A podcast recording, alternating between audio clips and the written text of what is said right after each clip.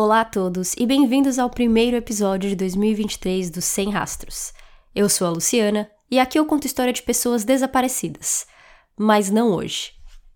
Em 13 de dezembro, eu postei um episódio sobre um caso que está acontecendo no momento, sobre os quatro estudantes de Idaho que foram assassinados no começo de novembro. Em 30 de dezembro de 2022, um suspeito foi preso por esses assassinatos. Mas até aí eu ainda não ia fazer um episódio sobre isso, sobre esse update, porque não tínhamos informação o bastante. Isto é, até dia 5 de janeiro de 2023, quando a polícia resolveu liberar o affidavit contando sobre como eles chegaram no suspeito, Brian Kohlberger. Um affidavit, como eu já expliquei aqui no caso de Ashley Freeman e Gloria Bible, segundo jus.com.br, é uma declaração juramentada em que uma pessoa jura que os fatos constantes no documento são verdadeiros. Nesse caso, esse affidavit é chamado de affidavit de causa provável, porque ali eles mostram como eles chegaram em Brian e as causas prováveis que fizeram eles acreditarem que Brian era o culpado. Então sejam bem-vindos a esse primeiro episódio do ano. Hoje nós vamos falar sobre o suspeito preso pelo caso de Idaho e todos os updates que saíram até agora.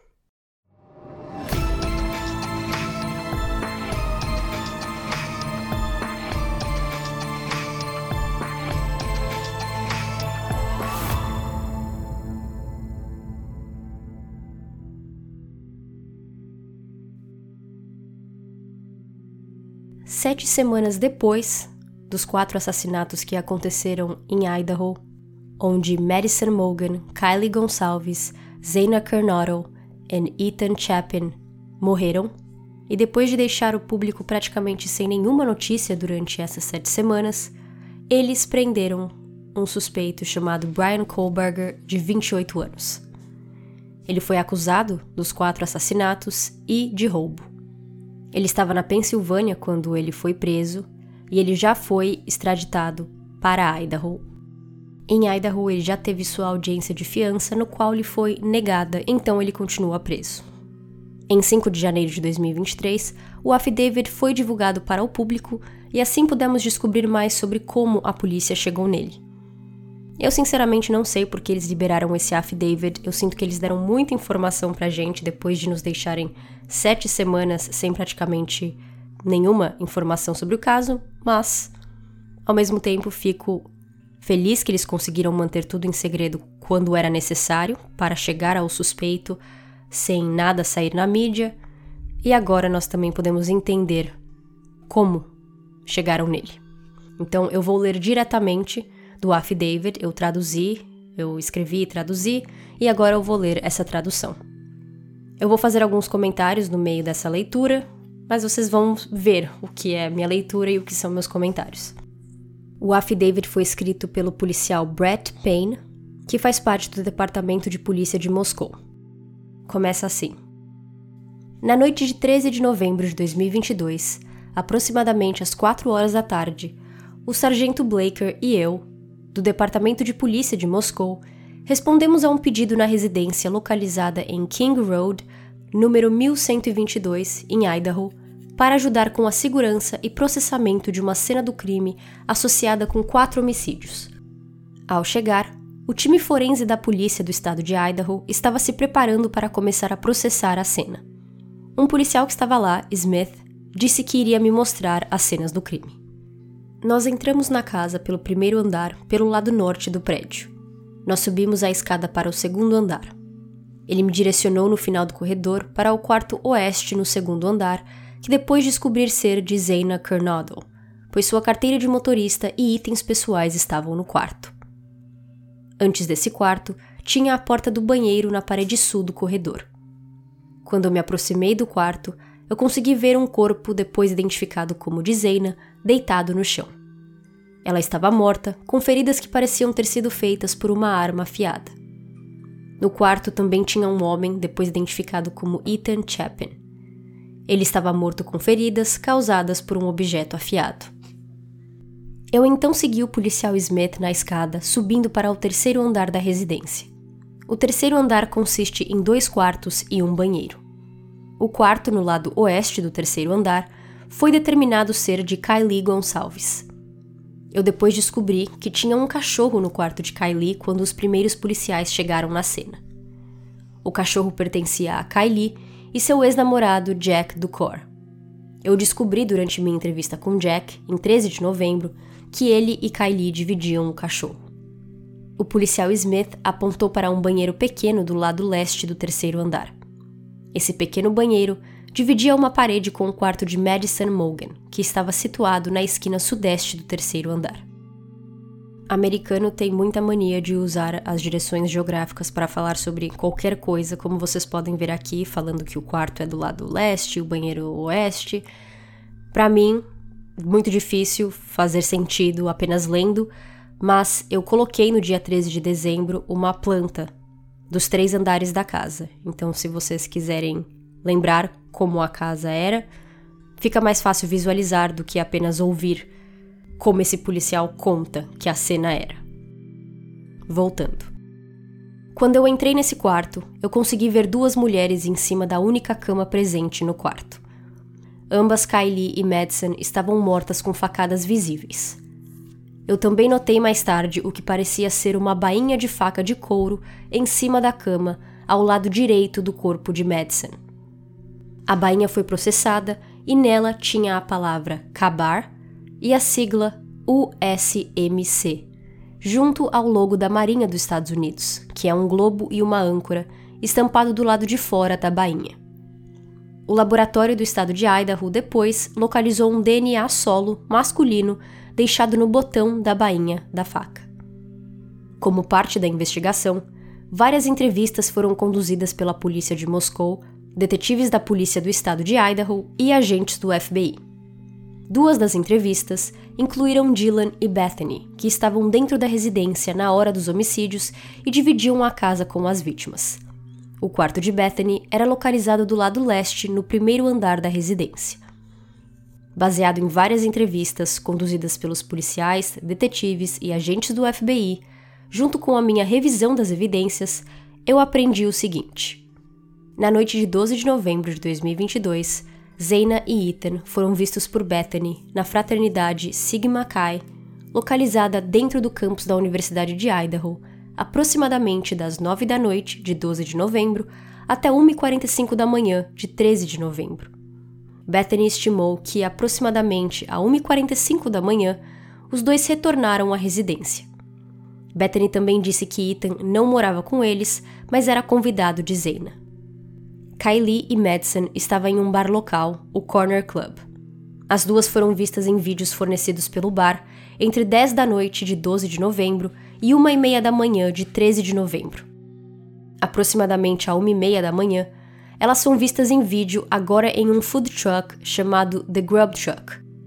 O food truck faz live streams na plataforma Twitch, que está disponível para o público no website deles. Esse vídeo foi apreendido pela polícia. Uma pessoa, que a polícia mantém o nome em sigilo, reportou que ele deu carona para as duas jovens a 1h56 da manhã, de frente do food truck até a residência no endereço de King Road. Dylan e Bethany disseram durante entrevistas que acreditavam que todos os ocupantes da residência estavam em casa até as duas horas da manhã e dormindo, ou pelo menos em seus quartos, até as quatro da manhã. Isto é, com exceção de Zena, que recebeu uma entrega do DoorDash às 4 da manhã. A polícia identificou o entregador do DoorDash que entregou o pedido e confirmou a história. Dylan falou que originalmente ela foi dormir em seu quarto do lado sudeste do segundo andar. Dylan disse que ela foi acordada às quatro da manhã, pelo que ela diz parecer Kylie brincando com seu cachorro em um dos quartos acima, localizado no terceiro andar. Um tempo depois, Dylan disse que ouviu o que pensou ser Kylie dizer algo como: Tem alguém aqui. Uma revisão do conteúdo do celular de Zena, analisado forensicamente, mostra que o barulho pode ter sido Zena, já que seu celular indicava que ela estava acordada e usando o TikTok às 4 e 12 da manhã. Dylan disse que ela olhou para fora de seu quarto, mas não viu nada quando ela ouviu comentários sobre ter alguém na casa. Dylan disse que abriu a porta uma segunda vez quando ouviu o que pensou ser choro vindo do quarto de Zena. Dylan então disse que ouviu uma voz masculina dizer algo como: Está tudo bem, eu vou te ajudar. Às 4 e 17 da manhã, uma câmera localizada na casa ao lado noroeste da residência em King Road captou um áudio distorcido do que soava como vozes ou um gemido, seguido por um baque alto. Um cachorro também pode ser ouvido latindo várias vezes a partir das 4 e 17. A câmera de segurança está a menos de 15 metros da parede oeste dos quartos. Dylan disse que abriu a porta por uma terceira vez depois que ouviu um choro e viu uma figura em roupas pretas e máscara que cobre a boca e o nariz andando em sua direção. Ela o descreveu como alguém com 1,80m, masculino, não muito muscular, mas ainda assim atlético, com sobrancelhas cheias. O homem passou por ela enquanto ela ficou parada em choque. O homem andou em direção à porta ao lado de trás da residência. Dylan se trancou em seu quarto após ver o homem. Ela não disse reconhecer o homem.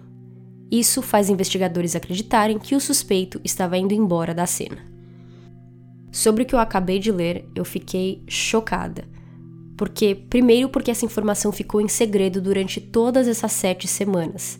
Todo mundo acreditou que tanto Dylan quanto Bethany não viram nada, não sabiam de nada e foram pegas totalmente de surpresa, mas parece que apenas Bethany realmente foi pega de surpresa e Dylan viu um homem desconhecido em sua casa. Segundo, que aqui nós descobrimos que Dylan tinha um quarto no segundo andar e não no primeiro. No meu episódio de 13 de dezembro, eu falo que o motivo pelo qual Bethany e Dylan sobreviveram a esses assassinatos foi porque elas estavam no primeiro andar e não parecia que o suspeito foi para o primeiro andar, ficando apenas no segundo e no terceiro. Mas aqui nós vemos que ela chegou muito perto de ser a quinta vítima, mas por algum motivo, sorte, não foi.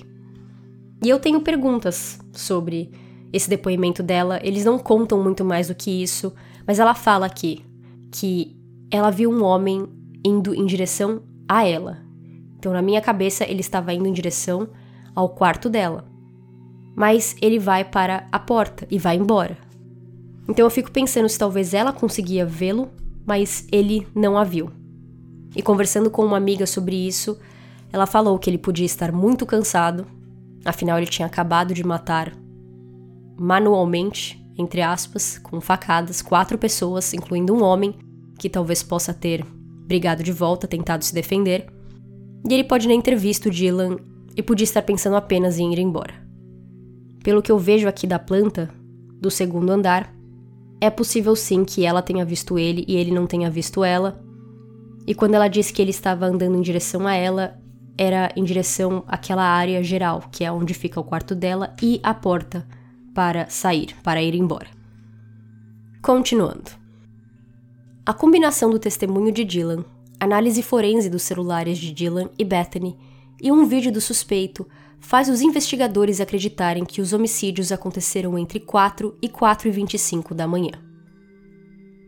Durante o processamento da cena do crime, investigadores encontraram uma pegada de sapato. Isso foi encontrado durante o segundo processamento da cena do crime. A pegada mostrava um formato de diamante, similar a uma sola de Vans, logo fora da porta de Dylan, no segundo andar. Isso é consistente com o testemunho dela, por onde disse que o suspeito andou. Como parte da investigação, uma busca extensa, conhecida como busca de vídeo, foi conduzida nas proximidades da residência em King Road. Essa procura tinha o objetivo de capturar todos os vídeos feitos na madrugada de 13 de novembro, nas ruas e bairros próximos, para tentar localizar o suspeito ou veículo viajando de ou para a residência. Essas buscas resultaram em uma coleção de vídeos de câmeras de segurança da área, residencial e comercial. Eu assisti a muitos vídeos que foram coletados e tive conversas com outros detetives e policiais que também assistiram a essas filmagens. Uma revisão de uma filmagem indicava que um sedã branco foi visto passando por uma rua de Moscou às 3h26 da manhã e depois na rodovia 95 às 3h28. No vídeo, o carro não parecia ter uma placa na frente do veículo. A partir daqui, eles vão começar a explicar sobre as ruas em que o carro passou, e eu vou tentar dar uma resumida nisso, porque, querendo ou não, a gente não sabe onde são essas ruas, Em relação à placa não estar na frente do veículo, muitos estados nos Estados Unidos não requerem, não têm obrigatoriedade de terem placas na frente do carro apenas atrás. Então, nos 50 estados é obrigatório ter placa na parte de trás do veículo, mas na frente nem todos. Na Flórida, onde eu moro, por exemplo, não precisa. Aqui, como vocês vão ver daqui a pouco, em Idaho é necessário, o que faz os policiais acreditarem que o carro não era de Idaho. Mas vou continuar e vocês vão ver. Uma revisão de várias filmagens obtidas da vizinhança mostra vários avistamentos do veículo branco, começando às 3h29 da manhã e terminando às 4h20 da manhã. Esses avistamentos mostram o carro fazendo três passadas iniciais pelo endereço da casa e indo embora. Baseado na minha experiência como patrulheiro, esse é um bairro residencial com um número limitado de veículos dirigindo na área tão cedo na madrugada. Depois de reassistir ao vídeo, só tem alguns carros indo e vindo dessa área durante aquele período. O veículo pode ser visto entrando na área uma quarta vez às 4 e 4 da manhã, e ele é visto dirigindo na direção leste da King Road e depois dirigindo oeste na mesma rua. Quando o carro está na frente da residência, ele parece tentar parar o carro ou virar na rua, mas sem sucesso. O veículo então continua dirigindo até o cruzamento entre a King Road e a Queen Road, onde ele é visto dando a volta. O veículo é depois visto saindo da área da residência às 4h20 da manhã, dirigindo rápido. Baseado no meu conhecimento da área e da revisão de câmeras na vizinhança que não mostram mais o carro naquele momento, eu acredito que o carro saiu da vizinhança por outras ruas. Uma dessas ruas é a Palos River Drive, que eventualmente sai de Moscou, Idaho, e leva até a cidade de Pullman, em Washington, que fica a 10 minutos de Moscou. Ambas cidades são cidades universitárias e pequenas, e é normal pessoas viajarem entre essas duas cidades. Então, Moscou, no estado de Idaho, ficava bem próximo da borda, ficava bem próximo do estado vizinho de Washington, incluindo essa cidade chamada Pullman, que vamos descobrir agora que Brian morava nessa cidade. Bom, a polícia enviou o vídeo do carro para examinadores forenses do FBI que se utilizam de câmeras de segurança para identificar ano, marca e modelo dos veículos desconhecidos que são vistos por mais de uma câmera em uma investigação criminal. O examinador forense tem aproximadamente 35 anos de experiência na área e 12 no FBI. Seu treino específico inclui identificar características únicas de veículos, e eles usam um banco de dados que fornecem dicas visuais de veículos em diferentes estados para identificar diferença entre esses carros. Depois de várias filmagens do carro branco, o examinador inicialmente acreditou que fosse um Hyundai Elantra de 2011 a 2013. Depois de rever as filmagens, ele indicou que também podia ser o mesmo carro, mas de 2011 a 2016. Como resultado, os investigadores estão revendo informações de pessoas em posse de um veículo entre 2011 e 2016. Investigadores tiveram acesso a vídeos da Universidade do Estado de Washington, localizado em Washington. Uma revisão desse vídeo indicou que às 2h44 da manhã de 13 de novembro de 2022, um carro branco, consistente com a descrição do veículo suspeito, foi visto nas câmeras de segurança da faculdade, viajando norte em uma rua. Às 2h53 da manhã, o carro foi visto viajando sul na rodovia 270, que conecta Pullman, Washington, a Moscou, Idaho. As filmagens foram mostradas ao examinador do FBI, que identificou como sendo um Hyundai Elantra entre 2014 e 2016. Às 5h25 da manhã, um carro branco, consistente com a descrição do veículo suspeito, foi visto em cinco câmeras na cidade e na Universidade de Washington. A primeira câmera o filma na Johnson Road, na direção sul, e essa estrada liga diretamente a Palos River Drive, em Moscou. Em 25 de novembro, a polícia pediu para que as autoridades ficassem de olho nesse tipo de carro nas áreas mencionadas. Em 29 de novembro, à meia-noite e 28, o policial da Universidade de Washington chamado Daniel Tiengo pesquisou por elantras brancos registrados na universidade. Como resultado, ele localizou um carro de 2015 com a placa da Pensilvânia. Esse veículo estava registrado no nome de Brian Kohlberger, que morava em Pullman, Washington. Sua casa é aproximadamente a um quilômetro e meio do cruzamento onde o carro branco foi visto pela última câmera pela última vez na madrugada de 13 de novembro. Também 25 de novembro, à meia-noite e 58, outro policial da Universidade de Washington estava procurando pelo carro branco e localizou um no estacionamento de um complexo de apartamentos onde mora, em sua grande maioria, estudantes da Universidade de Washington. Ele também viu a placa do carro, que deu como sendo a de Brian. A carteira de motorista de Brian indica que ele é um homem branco, altura de 1,90m e pesa 95 quilos. Adicionalmente, a fotografia de Brian mostra que ele tem sobrancelhas cheias. Sua descrição física é consistente com a descrição do homem que Dylan disse ter visto dentro da residência em 13 de novembro. Continuando a investigação, incluindo relatórios e câmera corporal do xerife do condado de Latah, mostra que em 21 de agosto de 2022, quase três meses antes dos crimes, Brian foi detido como parte de uma parada de trânsito que ocorreu em Moscou. Naquela época, Brian, que estava sozinho no veículo, estava dirigindo um Hyundai Elantra branco de 2015 com placa da Pensilvânia que ia expirar em 30 de novembro. Durante essa parada, que foi filmada com a câmera corporal da polícia, Brian forneceu seu número de celular. Investigadores conduziram pesquisas eletrônicas e viram que o seu número era da operadora AT&T. Em 14 de outubro de 2022, Brian foi detido novamente por uma parada de trânsito por um policial de dentro do campus da universidade. Ao ver as filmagens da câmera corporal, Brian também estava sozinho no carro e dirigindo o mesmo veículo com a placa de Pensilvânia. Em 18 de novembro, após os crimes, Brian registrou o carro em Washington, recebendo assim uma placa de Washington. Antes disso, o carro estava registrado na Pensilvânia, um estado que não obriga moradores a ter placa na frente do carro. Baseado na minha comunicação com o estado de Washington, eu sei que tanto Washington quanto Idaho precisam de placas na frente e atrás dos veículos. Investigadores acreditam que Brian ainda está dirigindo o carro branco porque o seu veículo foi capturado por um leitor de placas em 13 de dezembro no estado de Colorado. Depois, ainda achado pela placa, seu carro passou por Indiana em 15 de dezembro e em Pensilvânia em 16 de dezembro. O único ocupante do veículo é um homem branco com descrição parecida com a de Brian. Brian tem família na Pensilvânia. Baseado na informação disponível no site da Universidade de Washington, Brian está fazendo seu doutorado em criminologia. Com o seu histórico, nós descobrimos que o passado educacional de Brian inclui um bacharelado em psicologia. Esse histórico também mostra que ele escreveu um texto quando aplicou para um estágio no Departamento de Polícia de Pullman no outono de 2022.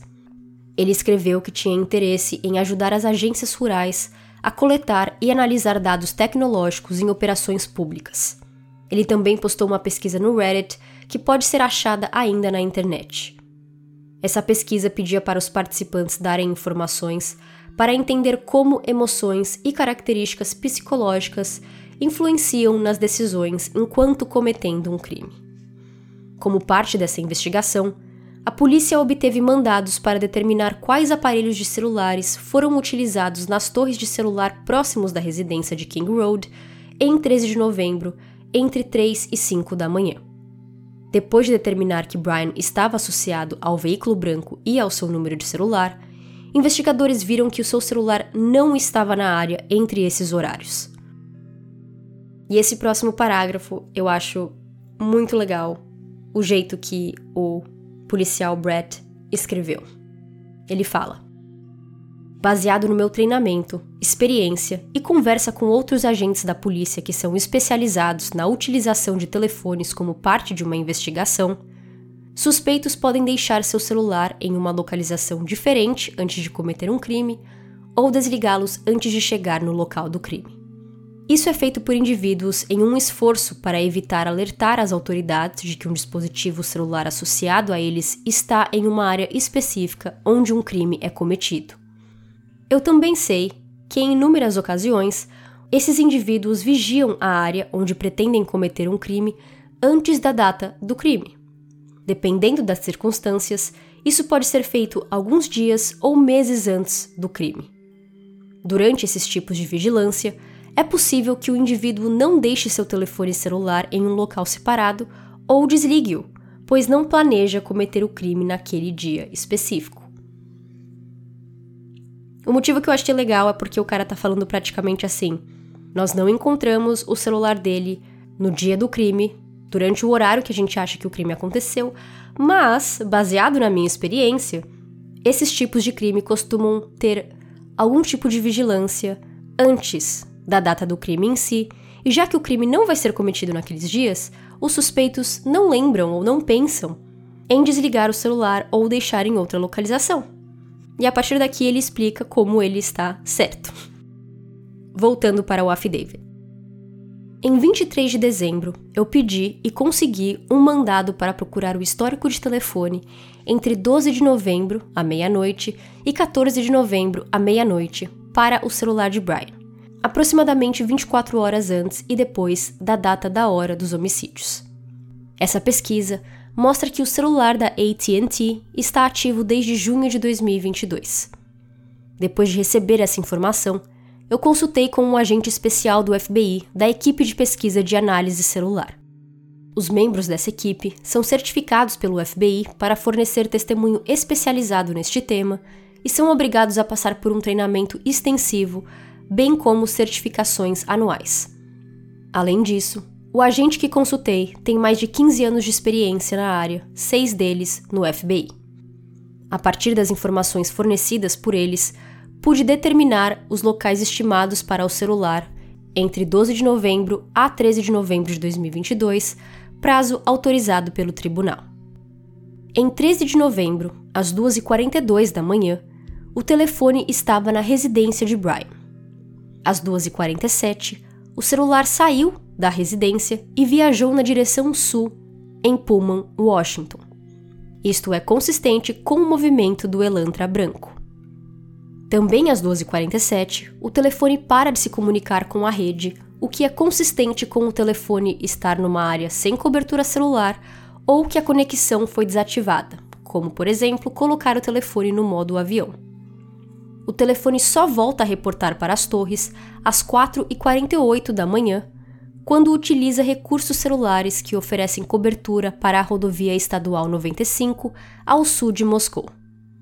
Entre 4h50 e 5h26 da manhã, o telefone viajou para o sul na rodovia estadual 95, depois viajando para o oeste e depois para o norte, de volta para Pullman, Washington. Aproximadamente às 5h30, o telefone volta a se comunicar com torres de Pullman, Washington, consistente com o telefone voltando para a residência de Brian Kohlberger. O movimento do telefone é consistente com o movimento do Elantra branco. A distância entre Moscou, em Idaho, e Pullman, em Washington, dizem que é entre 10 e 15 minutos, mas como a gente vê aqui, que eles falam que é entre 4h50 e 5h26 da manhã, isso dá 36 minutos. Então quer dizer que ele pegou um caminho longo, ele, ele não foi pelo caminho curto, normalmente usado por pessoas que estão indo e vindo dessas duas cidades. Por algum motivo, ele pegou esse caminho mais longo. Uma análise mais aprofundada indicou que os recursos celulares utilizados pelo telefone dele em 13 de novembro de 2022 são consistentes com o telefone saindo da área da residência de Brian às 9 da manhã e viajando para Moscou, em Idaho. Especificamente, o número utiliza torres de celular que dão coberturas a King Road entre 9 e 12 da manhã e 9 e 21 da manhã. Em seguida, o telefone volta a se conectar com torres perto da área de sua residência às 9h32 da manhã. Então aqui a gente vê que entre 9 e 12 e 9 e 21 da manhã, da manhã do dia dos crimes, Brian voltou para a residência, ficou lá por 9 minutos e depois voltou para sua casa chegando em 11 minutos, porque ele sai às 9h21 de Moscou e chega em Pullman às 9h32. E aqui a gente se pergunta por que ele voltou. Ele estava lá na residência cometendo os assassinatos entre 4 e 4 e 25 da manhã, como esse affidavit diz achar que é o horário que os assassinatos foram cometidos. Mas ele volta na manhã seguinte, cinco horas depois dos crimes. E eu acredito ser porque ele percebeu que ele esqueceu a bainha da faca. Ele percebeu que ele deixou algo que conecta ele à cena do crime e ele queria pegar de volta, mas deve ter chegado e percebeu que era tarde demais. Já devia ter gente lá, já devia ter gente acordado e ele não entrou e resolveu ir embora. Isso é claro, minha opinião, minha especulação. Mas ele pode ter voltado também porque ele queria ver o que estava acontecendo. Vai saber. Voltando. Baseado no meu treinamento, experiência e fatos dessa investigação até agora, eu acredito que Brian era o usuário desse telefone e provavelmente o motorista do carro branco que foi visto saindo de Pullman e indo para Moscou. Adicionalmente, a rota de viagem do celular durante a madrugada de 13 de novembro e o sumiço do telefone entre 2h47 da manhã e 4h48 da manhã é consistente com Brian tentando esconder sua localização durante o homicídio quádruplo que aconteceu em King Road naquela noite. Em 23 de dezembro, eu consegui um mandado para procurar o telefone de Brian desde 23 de junho de 2022 até o momento, para descobrir se ele stalkeou alguma das vítimas desse caso antes do crime ou se ele fez algum tipo de vigilância na residência ou se ele estava em contato com alguma das vítimas ou associados antes ou depois do crime. Os resultados mostraram que esse telefone foi visto na área da residência pelo menos 12 vezes antes do dia 13 de novembro. Todas essas ocasiões, exceto por uma, ocorreram tarde da noite ou de madrugada. Uma dessas ocasiões ocorreu em 21 de agosto, entre 10h34 e 11h35 da noite. Às 11h37, Brian foi parado por um policial do condado de Latah. Em 27 de dezembro de 2022, autoridades da Pensilvânia recuperaram um lixo na residência da família Kohlberger, localizado na cidade de Albrightsville, na Pensilvânia. Essa evidência foi enviada ao Laboratório Estadual de Idaho para testes. Em 28 de dezembro de 2022, o laboratório informou que um perfil de DNA obtido no lixo e o perfil do DNA obtido na bainha da faca identificaram um homem, podendo ser o pai biológico do perfil suspeito. Espera-se que pelo menos 99,98% da população masculina seja excluída da possibilidade de ser o pai biológico do suspeito.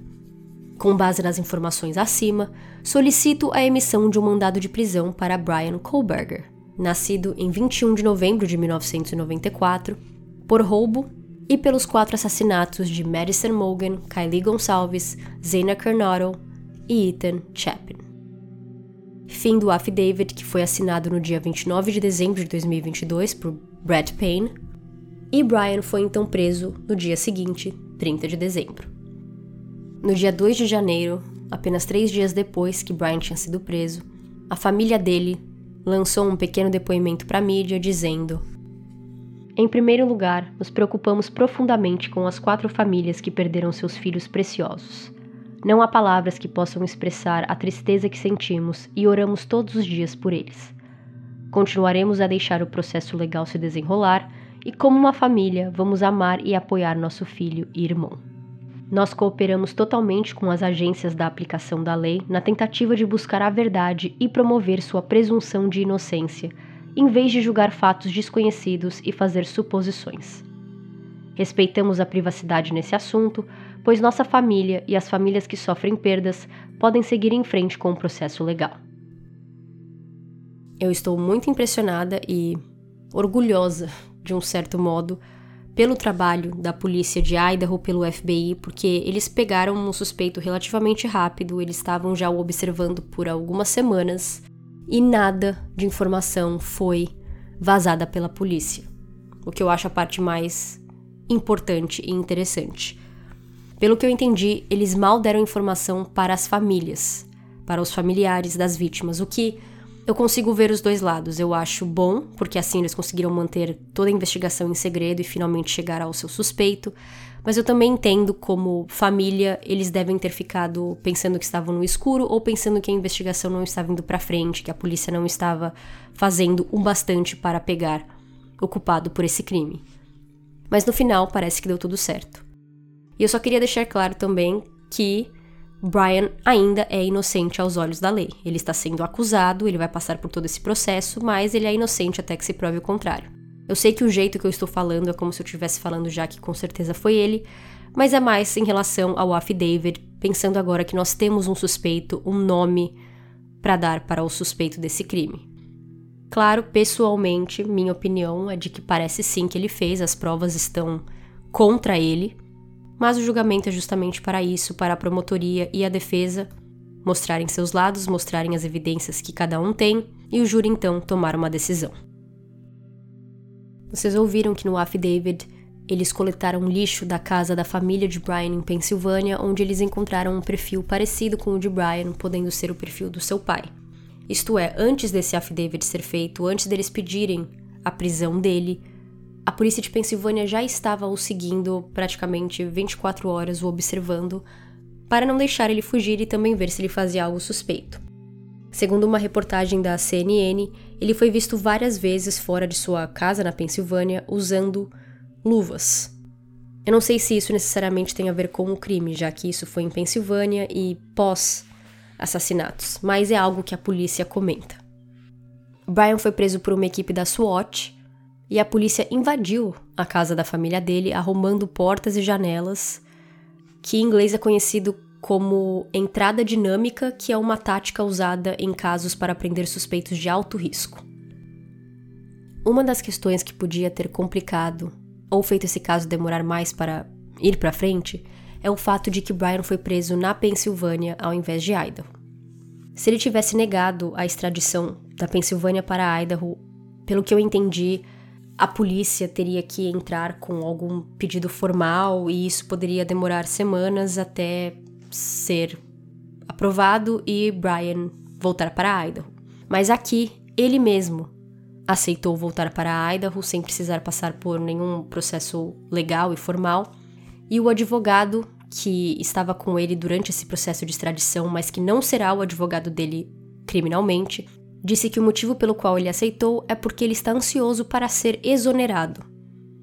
E aqui a gente entra numa nova faceta do Brian que parece que ele está falando que ele é inocente, que ele está surpreso por ter sido preso. Desde então, existem algumas notícias de Brian com pessoas que conheciam ele falando se eles estão surpresos ou não, ou como foi sua infância. Notícias aqui e ali, mas todas praticamente falam que ele não parece ter sentido nenhum remorso desde que ele foi preso, ele não parece ter demonstrado nenhuma emoção de culpa ou de até mesmo tristeza com tudo isso que está acontecendo. Ele parece ser uma pessoa bem assim fria, sem sentimentos visíveis. Em uma reportagem do New York Post do dia 6 de janeiro, é dito que Brian disse a um dos prisioneiros que estavam com ele que o motivo pelo qual ele estava em Idaho naquele dia ou porque ele viajava para Idaho tantas vezes em Moscou é porque fazer compras lá era melhor. E quando perguntado por que ele cometeu os crimes, ele apenas fala: Eu não fiz nada. Na prisão, as autoridades autorizaram ele a comer comidas veganas porque ele é vegano. Em junho de 2022, Brian se formou em um mestrado de justiça criminal e logo depois ele já começou seu doutorado. Um colega da Universidade de Washington, de Brian, que também fazia doutorado com ele, disse que ele era quieto, mais inteligente, e disse que eles não eram muito amigos porque Brian tinha feito comentários anti-LGBTQ e esse colega fazia parte da comunidade LGBTQ+. Então ele não queria saber muito de ser amigo de Brian, que fazia comentários contra seu povo. Ele também era assistente de professor nessa universidade e uma dessas estudantes disse que antes do crime, nos meses antes do crime, Brian era bem rígido com como ele dava suas notas. Ele nem sempre dava notas boas, mas que depois de 13 de novembro, ele começou a dar notas boas para praticamente todas as pessoas, não deixava muitos comentários e não parecia estar tão preocupado assim com as respostas das provas que ele revisava. Meses antes de tudo isso acontecer, um bar em Pensilvânia colocou um aviso sobre Brian dizendo que ele era creepy, que ele fazia comentários desconfortáveis para mulheres. A dona do bar disse que eles tinham um sistema onde eles escaneiam identidades quando as pessoas entram, porque você precisa ter mais de 21 anos para beber nos Estados Unidos, e que era possível deixar comentários quando aparecia o perfil da pessoa. E dentro do perfil de Brian estava escrito: Esse cara faz comentários desconfortáveis, fiquem de olho. Ele bebe duas ou três cervejas e começa a ficar muito confortável com as funcionárias. A dona disse que a última vez que Brian foi no bar, ela falou diretamente com ele, dizendo: Olá, bem-vindo de volta. Eu só espero que a partir de agora você seja legal com a Steph, que você não faça mais comentários desconfortáveis, que você não vai nos dar mais nenhum problema. E ela disse que ele parecia extremamente surpreso e ele não sabia o que ela estava falando, mas que depois disso ele nunca mais voltou lá. O que eu fiquei mais em dúvida foi em relação aos horários. Zena pediu comida e recebeu lá pelas 4 da manhã e às 4 e 12 o seu telefone diz que ela ainda estava acordada usando o TikTok. O affidavit também diz que eles acreditam que o crime ocorreu entre 4 e 4 e 25 da manhã. Isso porque eu acho que alguns minutos depois o carro dele já é visto em alguma das câmeras da vizinhança.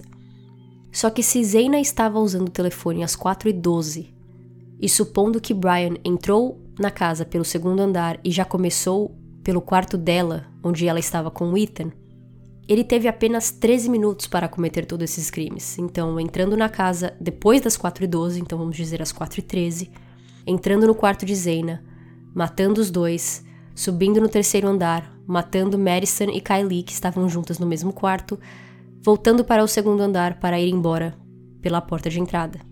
Tudo isso em 12, 13 minutos. O motivo que isso me inculca um pouco é pelo fato de que Zeina estava acordada e Dylan não comenta sobre ter ouvido nenhum tipo de grito ou algum tipo de luta mais grave. Mas isso é só coisa da minha cabeça. Pode ser que nesse meio tempo, entre ela estar usando o TikTok e o suspeito entrar na casa, ela já podia estar dormindo ou com sono e acabou sendo pega de surpresa. Nós também não sabemos quem falou é, não se preocupa, eu vou te ajudar. Se foi Ethan, talvez em seus últimos momentos de vida, ou se foi Brian, sendo uma pessoa má. Mas pelo que Dylan fala, pelo pequeno depoimento disponível no affidavit, ela não ouve muita coisa.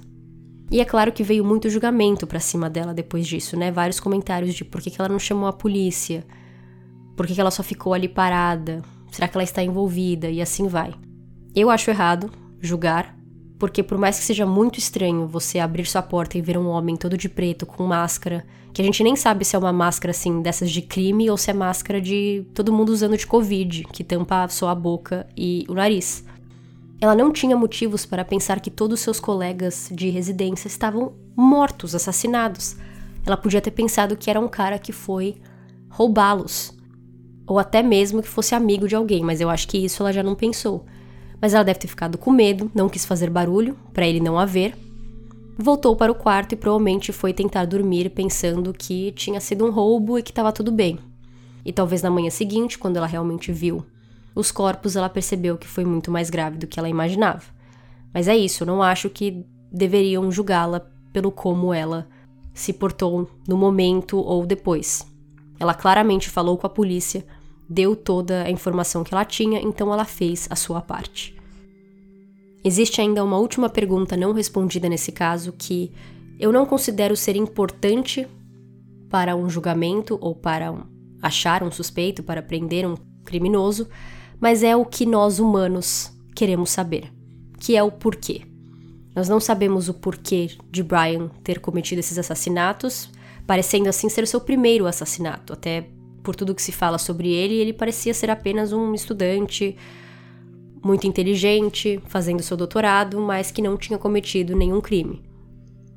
Porque ele foi 12 vezes para a residência deles? Como que ele stalkeou essas vítimas? Será que das três pessoas que moravam na casa, sem considerar Ethan, será que ele estava de olho em alguma delas especificamente e as outras foram apenas a mais na cabeça dele ou ele estava vendo todas elas? Essas são as perguntas que as pessoas querem mais saber: o porquê você resolveu cometer esse crime e por que essas quatro vítimas. A teoria que está tendo por aí é de que ele, estudando psicologia, criminologia, justiça criminal, ele ficou tão interessado em saber qual é a sensação de cometer um crime, ou o que se passa pela cabeça, ou como cometer um crime, que ele resolveu ir lá e fazer isso ele mesmo. E o porquê dessa teoria? Por causa do post do Reddit comentado no affidavit.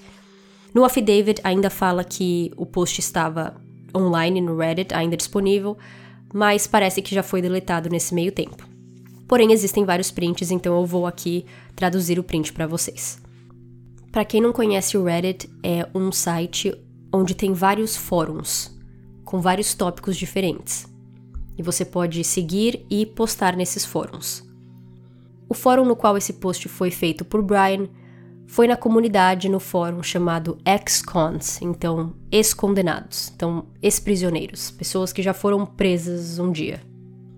Ele fez o seguinte post: Olá, meu nome é Brian e eu estou os convidando para participar de um projeto de pesquisa que visa entender como emoções e características psicológicas influenciam em decisões quando cometendo um crime.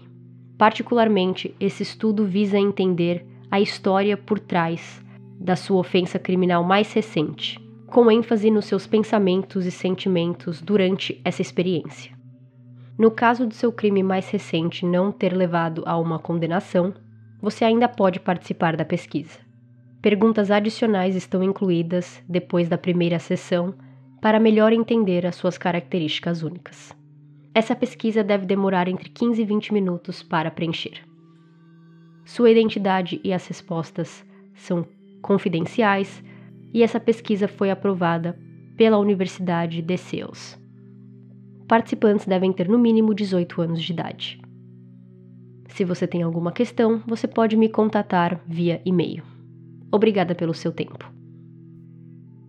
Outro fato muito curioso de todo esse caso é que Brian morava em Washington porque ele estava estudando e sua família morava em Pensilvânia seu pai, em Pensilvânia, viajou de avião até Washington e de lá ele e Brian dirigiram com o seu carro Hyundai Elantra branco de volta para Pensilvânia. Então, por que ao invés do pai comprar uma passagem de Pensilvânia para Washington para então dirigir dias até de volta a Pensilvânia, por que que Brian simplesmente não comprou uma passagem de avião para ele e foi se encontrar com seu pai e sua família em Pensilvânia. Não se tem resposta para isso, mas a que mais faz sentido é que ele queria o seu carro com ele, ele não queria deixar o seu carro sozinho em Washington, talvez já sabendo que a polícia podia chegar nele e revistar o seu carro. É isso que temos até agora, o que eu acho que é muita informação até para como tudo aconteceu tão rápido. Então, dia 30 de dezembro, a gente descobre que alguém é preso e desde então a gente já tem affidavit, a gente já tem todos esses detalhes que estavam nesse documento e todas essas pessoas, estudantes e professores e pessoas que estavam com ele, perto dele, dando um pouco de insight de como ele era como pessoa. Mas vamos ficar aí vendo o que mais vai vir disso. Possivelmente esse caso vai para julgamento, ao menos que ele decida se declarar culpado, mas não parece que ele vai, já que ele está falando que ele é inocente. E por ser um caso muito famoso, pode até ser que o julgamento venha mais rápido ou que demore alguns anos aí para chegar a esse ponto. Mas já que ele foi negado fiança, ele continuará preso por todo esse tempo. Obrigada por ouvirem. Vejo vocês no próximo episódio. Tchau, tchau.